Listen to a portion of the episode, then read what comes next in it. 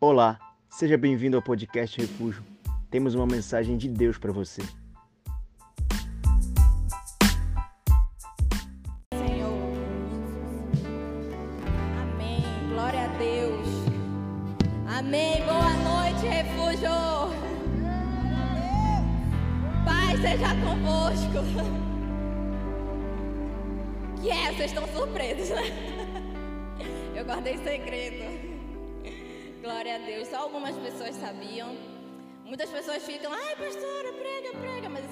Falaram pro pastor.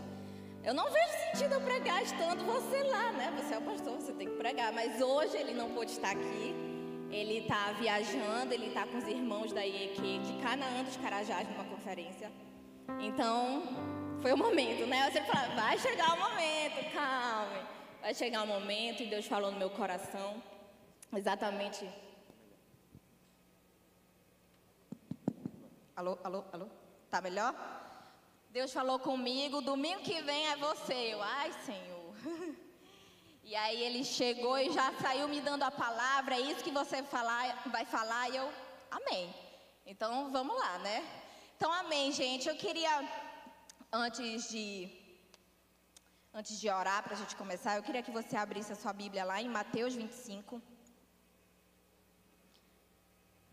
Só uma curiosidade rapidinho. Quantos conheceu essa música? Pouquinha gente. Gente, essa música assim, bota aí na tua playlist de adoração porque ela é fogo. Eu tô aqui, eu não sei nem se eu tô borrada, porque a vida de pentecostal, né? É difícil, a gente sai chorando ali, a maquiagem já não serve mais para nada. Mas essa música, ela me, me leva a um tempo muito bom da minha vida, em que eu era bem novinha, que eu liderava a célula, uns 18 anos para 20. Hoje eu ouvi essa música, me remeteu àquela época. E estar aqui hoje é um prazer enorme, é uma. Eu, eu não sei nem explicar sem me emocionar, porque eu já estive aí onde você está. E estar aqui hoje falando, tendo a oportunidade de compartilhar a palavra de Deus com você, enche meu coração de alegria saber tudo que ele fez na minha vida, de olhar para trás, lembrar de quem eu era e ver o que ele me tornou, enche meu coração de alegria. E muito obrigada, banda, por essa música. Amém. Abriram em Mateus 25. Eu pedi para vocês abrirem e não abriram. Amém. Diz assim: Então o reino dos céus será semelhante a dez virgens que, pegando as suas suas lamparinas saíram a encontrar-se com o noivo. Cinco delas eram imprudentes e cinco prudentes. As imprudentes, ao pegar as suas lamparinas, não levaram óleo consigo. Mas as prudentes, além das lamparinas, levaram, levaram óleo nas vasilhas. E como o noivo estava demorando, repete para o irmão que está do seu lado: o noivo estava demorando. Todos, todas ficaram sonolentas e adormeceram. Mas à meia-noite ouviu-se um grito: Eis o noivo, saiam ao encontro dele. Então todas aquelas virgens se levantaram e prepararam as suas lamparinas. E as imprudentes disseram às prudentes: Deem a nós um pouco do óleo que vocês trouxeram, porque as nossas lamparinas estão se apagando. Mas as prudentes responderam: Não, porque então vai faltar tanto para nós como para vocês. Vão aos, vão aos que vendem e comprem o óleo para vocês. E saindo elas para comprar, chegou um noivo, e as que estavam preparadas entraram com ele para a festa do casamento. E fechou-se a porta. Mais tarde chegaram as virgens imprudentes, dizendo: Senhor, Senhor, abra a porta para nós. Mas o noivo respondeu: Em verdade lhes digo que não as conheço. Portanto, vigiem, porque vocês não sabem nem o dia e nem a hora. Feche teus olhos. Senhor Deus eterno Pai, nós te pedimos, Senhor, que o Senhor possa me anular nessa noite e falar ao meu coração e ao coração de cada um hoje aqui. Pai, que em nome de Jesus a tua palavra possa ser viva nas nossas vidas e que possa queimar em nossos corações para que nós possamos sair daqui transformados pela tua palavra. Em nome de Jesus, amém. Pode tomar o seu lugar.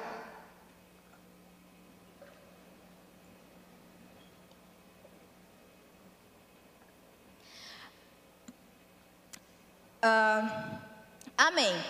É, vocês viram, né? A gente leu agora aqui, Mateus 25. que fala sobre as noivas que estavam preparadas com azeite as noivas que por um momento adormeceram. E Jesus, ele faz essa parábola no, no capítulo 25, e se você for ler a Bíblia no capítulo 24, o capítulo anterior, ele começa a falar sobre o reino, como será o reino na sua segunda vinda. E logo após essa parábola, tem mais duas parábolas que ele começa a falar também sobre o reino, sobre a, sua segunda vinda, para preparar o seu povo, para nos preparar para quando ele for voltar. E aí ele começa a falar, né, na, na, no, na tradição judaica, o noivo, ele, em algum momento da noite, da madrugada, não se sabia ao certo qual era a hora, ele iria até a casa da noiva. E ela está, está, teria né, que estar preparada com azeite, com lamparina, para quando ele chegasse para acender a lamparina. Porém, cinco noivas adormeceram. Elas cansaram de esperar o noivo.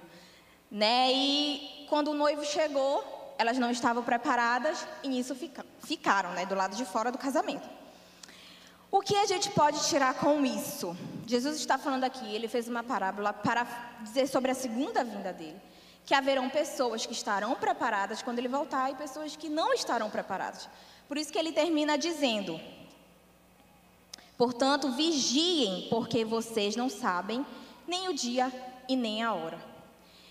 Então, a gente precisa estar atento, atentos como noivas que nós somos como corpo de Cristo para a vinda dele. O problema é que muitas vezes Nesse esperar, a gente pode adormecer. Muitas vezes, nesse esperar da caminhada, a gente pode ser tomado por outras, por outros caminhos. Né? A gente pode desviar a nossa atenção. E aí que está o problema. Por isso que ele fala para nós vigiarmos. Uh, e aí eu pensei sobre o tema sinais de uma noiva adúltera. Né? E quando eu falo de adúltera, é, é, é, realmente o adulterar, não no, no, sentido de trair em relacionamentos de cônjuge, certo? Mas de adulterar no sentido de falsificar, de violar, de transgredir uma regra, de fraudar e trair também. Ah, e eu sei e noiva, né? Noiva, eu acho que nem precisa explicar, mas noiva somos nós, o corpo de Cristo, a igreja. E eu sei que nós, como corpo de Cristo, como, como a igreja que ama a Ele, porque é impossível você se deparar com Jesus, né? Conhecer Ele realmente com os nossos próprios olhos, sentir Ele e não amar Ele. E eu tenho certeza que você ama Ele. Eu amo a Ele e eu sei que o desejo do seu coração, como o desejo do meu coração, é o que? Alegrar o coração dele. A gente tem esse sentimento de querer alegrar Ele, dele olhar para a terra e falar: Nossa, essa é a minha filha amada, em quem eu me alegro. Eu sei que você tem esse sentimento, mas por muitas vezes nós não conseguimos, e isso nos frustra, isso nos chateia. Porque nós somos o quê? Pecadores. Agora eu queria que vocês abrissem lá em Gênesis 39, 6. Ah,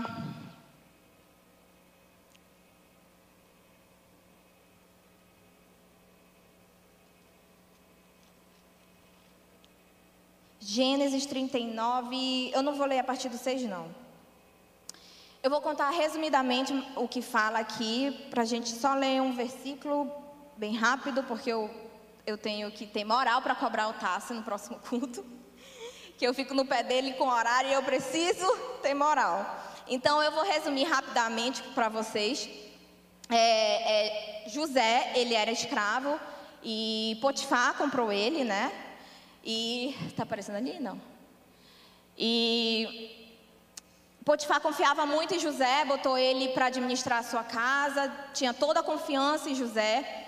Ele só, claro, não não deu uma coisa da casa dele que seria a sua esposa, óbvio, mas assim, ele tinha total confiança em José. E aí lá no, no, No, vers no versículo 10 diz assim: a, esposa de Potifar vivia insistindo para ter relações com José. Então diz assim: Falando ela a José todos os dias e não lhe dando ele ouvidos para se deitar com ela e estar com ela, sucedeu que, certo dia, veio ele à casa para atender aos negócios e ninguém dos de casa se achava presente. Então ela o pegou pelas vestes e lhe disse: Deita-te comigo. Ele, porém, deixando as vestes nas mãos dela, saiu fugindo para fora. Aí pula, continua a história, lá no versículo 20, ela ela, a partir daquele momento, viu que ele fugiu, ela começou a acusar ele de que ele queria abusar ela, e Potifar, óbvio, acreditou. Aí lá em versículo 20, diz assim: E o Senhor de José o tomou e o lançou no cárcere, no lugar onde os presos do rei estavam encarcerados. Ali ficou ele na prisão. O Senhor, porém, era com José e lhe foi benigno. Amém. Agora abram lá em Juízes, história de um outro homem que vocês conhecem bem. Para quem não conhece a história de José, logo após isso ele foi parar na prisão, né? Mas Deus era com ele por ele ter sido fiel, por ele ter permanecido fiel, não negociar valores. Após isso, ele se tornou um, um, uma autoridade no Egito. Ele, foi, ele governou ali no local. Tá, agora abram lá em Juízes 16. Uma história bem conhecida, né? Eu acredito que talvez todos conheçam mas mesmo assim eu vou falar. Juízes 16, história de Sansão. Sansão, como todos acredito que saibam, é, ele era um homem íntegro, um homem de Deus, ele foi separado para Deus, nazireu. Ah, ele não, não podia cortar os cabelos, não podia comer nem beber nada da uva.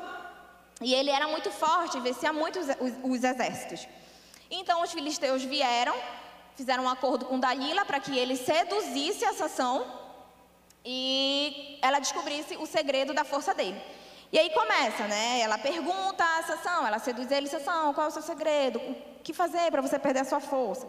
Aí ele começa, se me amarrarem com sete tendões frescos, ainda não secos, então me enfraquecerei e serei como qualquer outro homem. Aí ela vai, faz isso, os filisteus entram, ele arranca os negócios lá e sai para a luta. Não aconteceu. Aí ela vem, mas você me zombou de mim. E Sansão, me fale agora. E já seduziu o homem. Me fale agora, o que, o que fazer para você perder a sua força? Aí ele, o trouxa vai lá e fala: não, não, não, não, não, não, não, não. Ela vai lá, faz de novo, tenta matar. Não acontece. Eu sei que teve a primeira, a segunda, a terceira tentativa. Aí lá no verso 16 continua assim: importunando ela todos os dias com as suas palavras e molestando-o, apoderou-se da alma dele uma impaciência de matar. Descobriu-lhe todo o coração e lhe disse: Nunca subiu navalha a minha cabeça, porque sou nazireu de Deus desde o ventre da minha mãe. Se vier a ser rapado, ir-se-á de mim a minha força, e me enfraquecerei e serei como qualquer outro homem. E aí acontece tudo o que aconteceu com Sansão, ele perde sua força, ele é zombado, ele é feito de trouxa e tem um final trágico, né?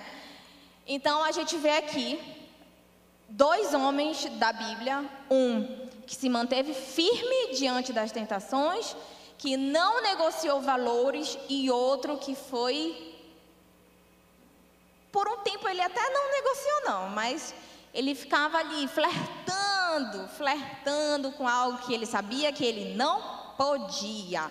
E aí a gente sabe a história, o final dos dois.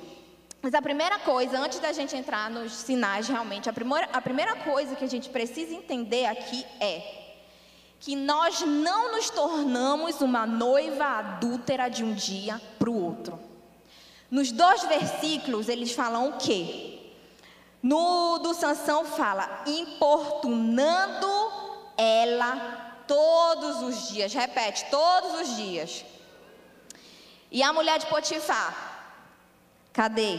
Falando ela a José todos os dias. Então, o que a gente precisa entender é que a gente não se torna uma noiva adúltera da noite para o dia. É um processo.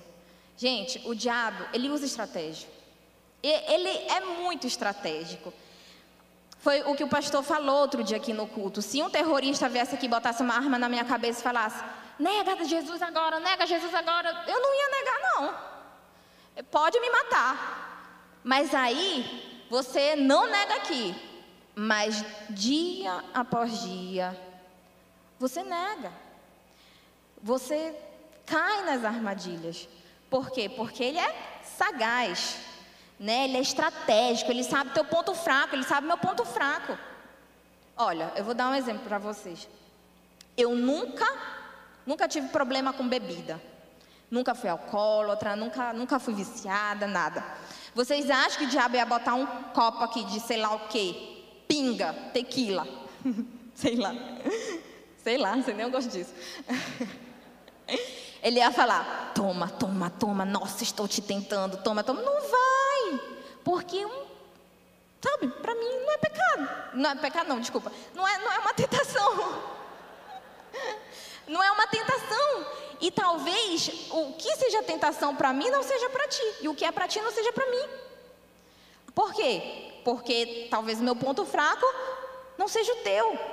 E o teu talvez não seja o meu. Então o diabo ele sabe disso. Então o que, que ele vai fazer? Ele vai justamente no teu ponto fraco. Ixi, aquela ali, ela gosta de flertar. Ah, vou já mandar um, um, um moço, o moço lá e começa a flertar. Ela, hum, eu gosto, a minha autoestima cresce, o meu ego cresce, eu amo flertar. E aí, quando tu vê, tu já está envolvida. Por quê? Porque ele sabe que tu gosta disso e que lá na frente tu pode cair. Então, ele é estratégico, seja estratégico também. Sabe? Pula fora. Fala, eita, não, não vou passar por aqui não, porque não, pode não dar certo. Não vou conversar com o fulaninho ali não, porque pode não dar certo. Então, a gente não é de uma hora para outra. A gente, num processo, a gente se torna uma noiva adúltera. Não vem de supetão, vem aos poucos, é um processo. Nos dois versículos, como eu falei, falam sobre isso. O processo é grande ao ponto de quando você se torna uma noiva adúltera, você esteja tão envolvida ao ponto de não perceber. É por isso que às vezes o teu líder chega, fulana, chega, tu tá dando moral de mar para esse menino. Mal sabe a, a líder que ela já tá altos papos com o cara. Então, talvez você esteja tão envolvido, tão envolvido, você não, nem percebe que você já se tornou uma noiva adúltera. Que talvez você já esteja fora, você já tenha negociado os valores ó, há muito tempo. Quem está de fora consegue perceber, porque quem está envolvido já não consegue mais. Sabe as escamas dos olhos? É isso que acontece. Então a gente primeiro precisa entender isso, que não é de uma hora para outra, amém? Então vamos entrar nos sinais de uma noiva adúltera. A primeira, o primeiro sinal de uma noiva adúltera é a perda da inocência e da pureza. O, o, vestido, o vestido da noiva, todo o véu, tudo tem um significado, é tudo uma tradição. O vestido branco dá aquela ideia, a ideia de pureza, de castidade. O véu, o símbolo da virgindade, da honra, da dignidade. Noiva é sinônimo de pureza. E, gente, a gente precisa controlar as nossas mentes. Para que ela não só se torne pura, mas como permaneça pura. É a nossa mente. O poder da nossa mente, gente, sério. É muito forte. A gente precisa controlar. A gente precisa uh, desviar os nossos olhos para que a gente nem chegue a pensar. A gente tem que ter o controle da nossa mente. Principalmente os homens, né? Dizem que os homens eles têm uma mente fértil. Está amarrado isso na tua vida. Os homens lá do mundo, fala assim, os de lá, eu não. Eita, fala! Mulherada profetiza na mente desse homem aí, que a sua mente seja pura, santa, ingênua. Sabe aquelas, aquelas frases ambíguas, aquelas frases de duplo sentido. Cuidado, isso pode aflorar na tua mente fértil. Eita! Fala, Deus! Cuidado com o que vocês têm pensado. com que de tudo sem motivo para levar para o outro lado. É pureza. A gente precisa ter cuidado. Porque quando você, quando você vê, você já pode estar envolvido. E, gente, é, às vezes a gente tem o pensamento de: caramba, vou me batizar, tudo vai ser perfeito, ou vou me casar e eu não vou mais sofrer tentação. E não. Pelo contrário, quando você casa, aí sim que a tentação vem. Aí sim que você é tentada. Por quê? Porque quando o diabo lhe alcança uma família, é muito pior do que você solteiro. Então acredite, os casados, eles sofrem mais tentações. Então, às vezes, a gente tem essa, essa mentalidade de, ai, quando eu casar, ah, não, quando eu namorar, ah, quando eu me batizar. Não, a gente tem que vigiar sempre, eternamente, até Jesus voltar. Coloca isso na tua cabecinha. Ai, quando eu casar, eu vou poder fazer as minhas coisinhas. Você entendeu o que eu falei? Não vou mais ter tentação. Vai, amado. Vai. E se tu não tratar isso no tempo de solteiro, tu não vai conseguir na vida de casado. Então, é luta diária. Ai, meu Deus do céu. É ai, meu Deus do céu mesmo. Vigia. Vigia. Porque uma hora ele pode voltar. E você vai ser que tipo de noiva? As virgens prudentes ou imprudentes. Então, é eternamente vigiar a nossa mente e ter pureza, ingenuidade. O nível da minha pureza será o nível da minha intimidade com Deus. Em Mateus 5,8 diz: Bem-aventurados os puros de coração, pois verão a Deus. Glória a Deus.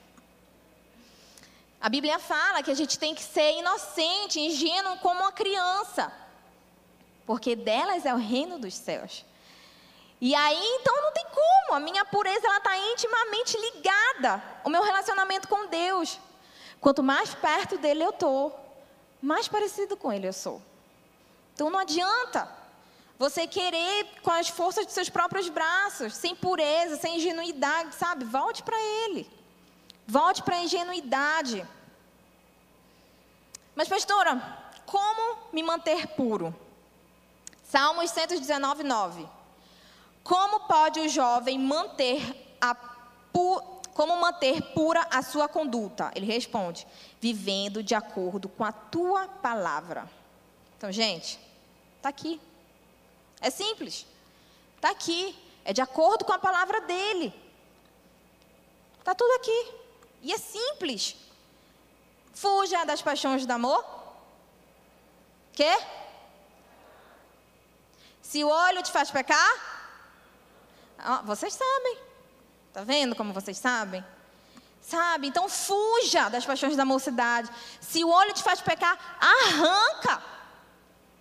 Só que a gente tem dificuldade de arrancar. Perdoe. Perdoe quem te fez mal. Se precisar, apanhe calado. Ixi, é, nessa sou boa, apanhar calada. É, às vezes, alguns discípulos chegam com a gente e comigo, especificamente. E, ai, olha, olha aqui, manda para mim. Olha aqui que fulano de tal mandou, escreveu, e um monte de print. Tan, tan, tan, tan, tan. Eu nem leio. Eu falo, apaga, apaga, apaga, apaga, apaga, não quero ver. Apaga que eu não quero ver. Por quê? Porque aquilo pode contaminar meu coração. Talvez eu já não veja a pessoa da mesma forma. E eu quero me manter pura, eu quero me manter, sabe, ingênua com aquela pessoa. Ai, mas que trouxa, pastora, vai te fazer de besta. Vai! Deixa. Apanho calada, às vezes, nossa, às vezes dá uma vontade de comentar no Facebook. Facebook não, tem Facebook. Instagram, ai, eu quero dar uma indireta. Não, Senhor, tu me justifica. Então, sabe, foge disso. Se algo que tu sabe que vai te machucar, que tu, tu sabe que não vai dar certo, nem vai, nem olha, nem vê. Porque só te faz mal. Tu pode perder pureza, tu pode perder ingenuidade. Fuja. Olha, Sansão, ele, ele não podia comer nem beber nada que tivesse da uva. E o cara, meu senhor, o cara, ele andava no meio das plantações de uva. E ele não podia. Isso para mim, ele brinca com a, com a consagração dele. Ele está brincando com a santidade dele, com algo que Deus deu para ele. E cara, às vezes a gente pode olhar para a história de Sansão, nossa, esse cara foi muito trouxa. Como é que ele fez um negócio desse? Como é que ele não se tocou que a Dalila estava querendo matar ele? Foi a primeira, foi a segunda, foi a terceira. Ego do cara trouxa. Mas às vezes acontece isso contigo. Sabe, tu vai lá, tu cai na história do homem a primeira vez. Aí tu volta para Deus. Aí ele começa a dar mais uma chavecada e tu cai na segunda. Aí tu volta para Deus. Até que ponto? A gente vai ficar fazendo isso e, sabe, caindo na mesma conversa, na mesma ladainha. Sabe, tu sabe que tu tem problema com rede social. Tu sabe. Mas tu quer estar tá lá. É impressionante. Arranca. Arranca os olhos. Sabe, nada paga o meu relacionamento com Deus. Nada paga a minha eternidade. Mas tu quer ficar andando no meio das uvas. Tu quer ficar andando, sabe, correndo perigo. Gosta de brincar, de flertar com a tentação. Aí sabe o que acontece com pessoas que flertam com a tentação? Uma hora elas vão cair. Deus que me livre. Eu, eu, eu passo é longe. Se tem algo, ixi, aquilo não, aquilo não vai dar certo, vai dar B.O. Não vou nem para lá. Aí meus amigos me convidaram para, sei lá, happy hour, sei lá, é, não vou, não vou porque o fulano de tal vai, ele já veio com uns papos meio estranhos para o meu lado. Não vou. Arranca, foge. E isso é muito sério, cara. Quando Sansão estava andando ali, que ele bota a sua consagração em jogo, ele não só botou a vida dele em jogo, como ele botou a vida do povo dele em jogo. E você faz a mesma coisa. Você, como líder, você está ali, você coloca a sua vida, a sua eternidade, o seu relacionamento com Deus em jogo e bota dos teus discípulos também. E cara, é sério, a gente tem uma responsabilidade enorme. Cara, você como líder, eu estar aqui é uma responsabilidade enorme. Sabe, chega da gente pregar e dar palavras bonitinhas, mas não viver. A gente precisa viver com as nossas atitudes, é o maior sermão. Então chega disso. Sabe, se for para cortar rede social, eu vou cortar. Se for para cortar, sei lá, o WhatsApp, o que for. Se for para eu ser antissocial, eu vou ser antissocial. Olha, tinha uma época, assim que eu é, entrei para a célula, que eu, eu me converti mesmo. eu me converti mesmo, decidi prestar. Eu tinha acabado de ir para o convênio e mudei de colégio. Eu estudei a minha vida toda em colégio cristão, presbiteriana. Então, assim, tudo lá era muito. Eles não deixavam a gente ficar conversando muito perto, não sei o quê. E eu fui para uma escola totalmente diferente. Fui para equipe. Primeiro convênio da equipe. E, cara, eu era muito antissocial. Eu era muito antissocial porque eu tinha acabado de entrar na célula, eu estava focada, eu sabia que, nossa, não ia prestar. Então, eu o quê? Me reservei Chegava na hora do, do intervalo, eu pegava meus livros e ficava lendo meus livros. Até tinha uns engraçadinhos. Eu, ah, tu quer. Tá. Eu começava a falar um monte de coisa para ele. Eu, eu vou casar. O próximo homem que eu beijar, eu vou casar. Você quer saber? Tu quer mesmo? no instante ele zarpava. Então, é assim, eu era antissocial e ponto para mim, tinha que ser mesmo. Porque na época talvez eu não aguentasse. Hoje eu tenho maturidade para muita coisa que na época eu não tinha. Mas se você não tem maturidade, por que você fica flertando? Porque você entra num jogo. É sanção. Está aqui. Caiu a primeira vez, caiu a segunda e você insiste em cair. Até quando? Dois. Segundo sinal. Quando negocio valores. E aí, é sanção ali negociando os valores, e José, dando o maior exemplo. Ele poderia ter as coisas lá com a mulher, e o, o chefe dele, Potifar, nem saber, ele poderia usufruir disso, mas nada pagava o relacionamento dele com Deus. E Deus foi fiel e Deus é fiel com a gente. Se você se manter firme, cara, a gente pode até ir para a prisão para não negociar nossos valores. Amém, eu vou para a prisão, mas eu vou com Deus. Eu vou com o Espírito Santo e ele vai ser fiel a nós. Então você tem a oportunidade de ser ou como um Sansão que, nego que negociou os valores ou como José que não negociou. Terceiro sinal, quando permito que decepções interfiram na minha fé. E aqui é um, é um, é um ponto bem perigoso. Ah, eu vou dar um exemplo meu. Eu, eu sempre, desde pequenininha, eu, eu tinha um, um, um, desejo de, de ser diferente, de. Ah, eu, eu nasci na igreja, eu, eu vivi na igreja, eu cresci na igreja. E desde sempre, desde que eu me entendo por gente, eu olhava para algumas coisas e pensava: eu vou fazer diferente. Eu não me imaginava aqui, mas eu me imaginava em uma igreja que seria diferente. Eu imaginava que a minha banda seria diferente. Eu imaginava em um corpo, em uma noiva diferente eu vou ser diferente. Então eu sempre tive um sentimento de vamos mudar o mundo. Nem que, nem que seja o meu mundo, nem que seja o meu mundo Belém, o meu mundo trabalho. E eu tinha esse sentimento de vamos mudar o mundo. Só que esses sentimentos, eles, eles podem ser perigosos quando você se depara com decepções. E na caminhada, óbvio que eu me deparei com muitas decepções.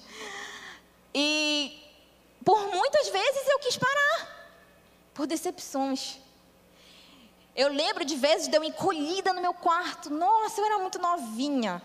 E eu encolhida no meu quarto, eu chorava, chorava, chorava, chorava. Eu falava assim: eu não, eu não quero mais me aproximar de ninguém, eu não quero ter mais aliança com ninguém. Aí o Tássio vinha dava uma palavra para mim: não é assim. O diabo estava querendo me parar. Eu não tinha feito nada errado. As pessoas fizeram comigo. Mas ele, de alguma forma, não só atingiu aquela pessoa, como queria me atingir também. Então a gente tem que ter cuidado com as decepções que a gente tem. Para que ele não use disso para nos parar. E por muitas vezes, óbvio, eu estou aqui conversando com vocês, mas para eu chegar nesse nível, eu já peguei muita pancada, mas é, sempre Deus fala ao meu coração, filha. Talvez essa igreja que tu não imagina não, não mude o mundo, mas você é minha igreja e você pode mudar o mundo. E todas as vezes ele me confronta. Se pelo menos eu continuar com esse sentimento, eu vou poder mudar o meu mundo. E aí eu continuo continuo, continuo, Senhor. Ele não vai me parar. Porque é isso que Ele quer. Ele quer usar das tuas frustra frustrações, das tuas decepções, para te parar. Ele, não, ele é estratégico, ele não quer parar só aquela pessoa que te feriu, ele quer te parar também. Então, sentimentos como: quero pagar na mesma moeda. Ah, tu fez isso comigo, eu vou pagar na mesma moeda. Você só faz mal a você. Sentimentos de querer dar o troco de chutar o balde. Esses sentimentos são perigosos. E eu talvez, eu, eu não sei é, é, com quem talvez você possa ter se decepcionado, talvez com os seus pais. Talvez eles não tenham te dado a atenção que você gostaria, ou com seu filho, não sei, com seu esposo, sua esposa, seu líder, não sei. Eu só sei que não deixe ele te parar não se torne quem te feriu. Porque às vezes a gente quer se tornar aquela pessoa que nos feriu ou aquilo que nos feriu. Não pare de sonhar por decepções. Mantenha a sua fé. O que acontece são pessoas que estão frustradas, decepcionadas e não conseguem mais sonhar. Ai, mas pastora, ele fez isso comigo, eu não sonho mais. Mas é isso que o diabo quer, te fazer parar. E cara, Deus tem uma nova história para você. Ele tem sonhos para você. Ele tem planos para você. Permaneça sendo noiva fiel. Não deixe se adulterar por outras pessoas, não vale a pena. A única pessoa que é capaz de não nos decepcionar é Deus. As nossas expectativas têm que estar em Jesus, em ninguém mais. Qualquer pessoa pode te decepcionar, eu posso te decepcionar. Talvez as tuas expectativas em mim eu não possa atender e eu possa te frustrar. Não coloque suas expectativas em mim. Não coloque suas expectativas no seu líder, na sua esposa, nos seus filhos. A sua expectativa, o seu propósito de vida é com Deus e somente nele. Amém? Amém. Quarto sinal. Quando nós viramos amantes de nós mesmos. 2 Timóteo 3 diz que nos últimos dias os homens serão amantes de si mesmos. Nos últimos dias. Eu acredito que nós estamos nos, nos últimos dias, sabe por quê? Não há nada que nos faça mais amantes de nós mesmos do que isso aqui. E aí você começa o quê? A projetar a sua imagem. Você começa a viver o seu eu, você começa a viver para si. E começa a projetar uma imagem de, que não, de alguém que não existe. Para quê? Para quem? O que você quer passar para as outras pessoas? Sabe, tua vida está toda lascada, toda alinhada, mas tu tem que postar como se tivesse mil maravilhas. Como se teu relacionamento com Deus, sabe, fosse o melhor de todos. Você nem pega na Bíblia, você nem ora, nem nada. Mas tu posta lá como se tu tivesse, como se fosse o crente santarrão. Você está querendo enganar quem? Pessoas amantes de si mesmas, que só pensam você, nelas mesmas. Ah, porque quando eu me formar, quando eu me casar, quando eu, eu, eu, eu, eu. E o tempo vai passando, vai passando, vai passando. Só pensa em si mesma. Nada mais nos faz amantes de nós mesmos do que as redes sociais. Nossa, olha, as redes sociais, a gente precisa vigiar. Muito. Porque cada vez mais ela nos tira de nós mesmos. É uma nova geração, é uma nova, é, é uma nova situação que a gente a gente não consegue ainda entender muito bem, mas a gente precisa vigiar. A gente não sabe o que está por vir, a gente não, não sabe o efeito que isso vai dar na gente. Né? Ah, não tem problema nenhum. Ah, entenda. Não tem problema nenhum você postar, você usar. Mas qual a sua prioridade? O que você tem tentado passar nas redes sociais? Vocês entendem? É diferente. É o da forma que você usa isso aqui. Amém. Último ponto. Último sinal. Quando você se esconde na graça ou se tortura na lei. Então não seja o pecador que se esconde na graça, que usa dela para justificar os seus pecados. O que, que acontece muito? Pessoas que, ah, a graça me basta, é isso aí, e chuta o balde. Eu tenho um pecado de estimação mesmo, estou nem vendo, a graça me basta. E ela se esconde, ela vai se escondendo na graça. Ela premedita, eu vou fazer tal coisa, mas espera aí. A graça me basta, a, a graça me justifica. Então, a gente precisa ter cuidado com isso. Porque não é assim que funciona. Quando a gente ama a Deus, a gente ama por inteiro. A gente ama a sua lei também. A gente ama quem Ele é por inteiro, a sua palavra. Sabe? Não, não se justifica, não, não, não usa da graça como justificativa do seu pecado, da sua cara de pau e da sua sem vergonhice. Não usa a graça para isso. Isso aqui é sério. Ninguém está brincando de ser crente aqui.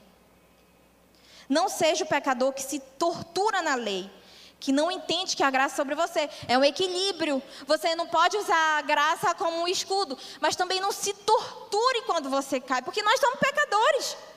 Eu sou pecadora, eu sou falha, tanto quanto você. Outro dia, eu postei no Instagram é, alguma coisa sobre medos e anseios e sabendo que Deus era comigo. E aí vem um discípulo e falou: Nossa, é bom saber que vocês também têm medo. falei, Nossa, eu tenho muito medo. Tenho anseios. Eu sou como você.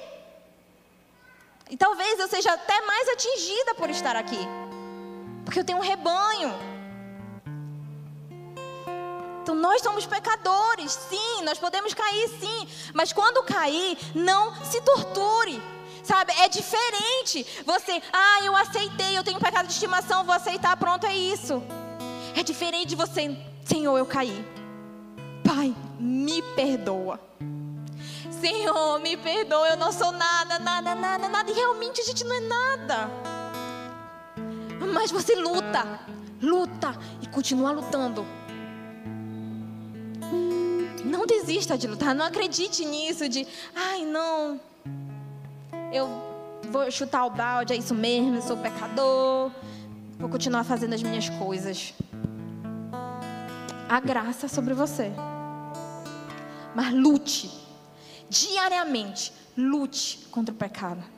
Lute pela pureza, pela santidade. Eu vou dizer um negócio para vocês, eu sonho com uma igreja pura, uma igreja santa. Eu sonho com isso, que não se rende, que não negocia valores. Eu sonho com uma igreja intacta, preparada para receber o noivo. E eu quero ser santa como ele é. Eu quero ser pura como ele é. É querer. É não jogar os panos é não se entregar ao pecado, às tentações, ao mundo, ao que o mundo te oferece. Mas é lutar para ser. Eu luto para ser santa. Eu quero ser santa como Ele é, como diz a música. Exalar o teu perfume. Que as pessoas olhem para mim e vejam que eu sou diferente. Fica de pé no teu lugar.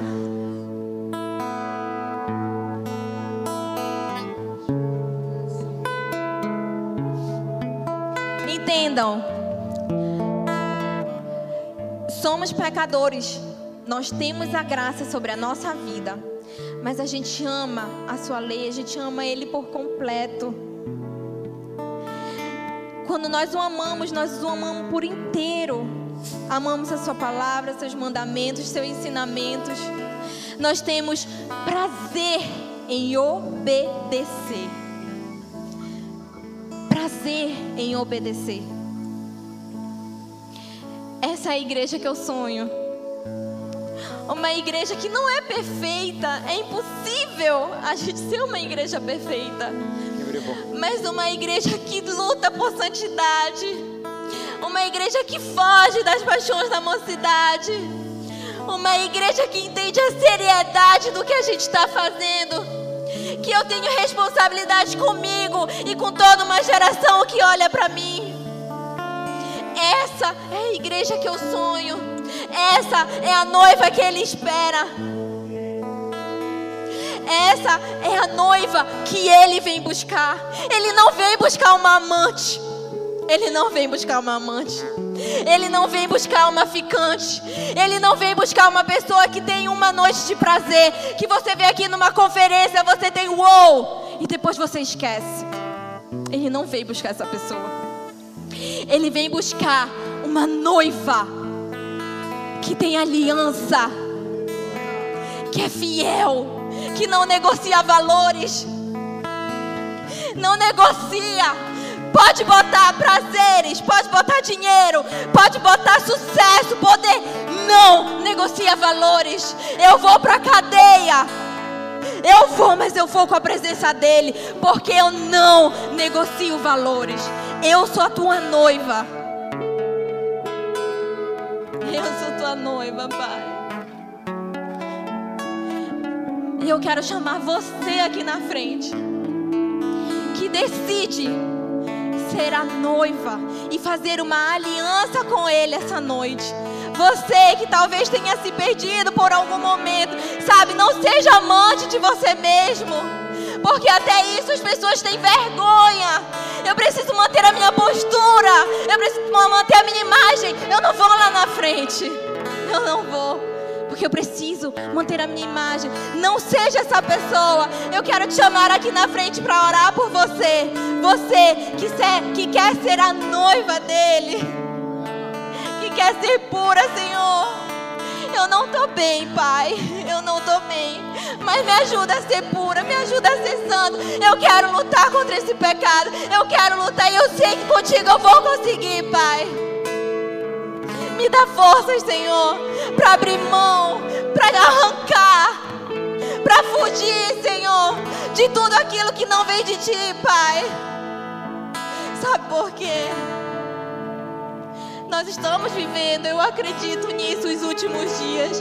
Que você não seja as cinco noivas imprudentes. Ele te dá a oportunidade. Ele te dá a oportunidade. Ele te dá a oportunidade. Atenda ao chamado. Atenda à voz dele. Atenda. Faz um voto com ele, uma aliança com ele.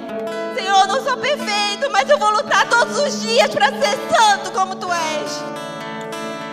A minha oração é para que cada dia eu seja mais parecido contigo, Jesus. Então me faz santo, me faz puro, me traz de volta a inocência. Aleluia, Senhor. Me traz de volta a inocência, Pai.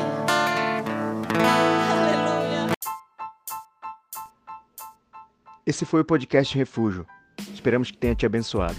Para mais informações sobre nosso ministério, acesse nossas redes sociais.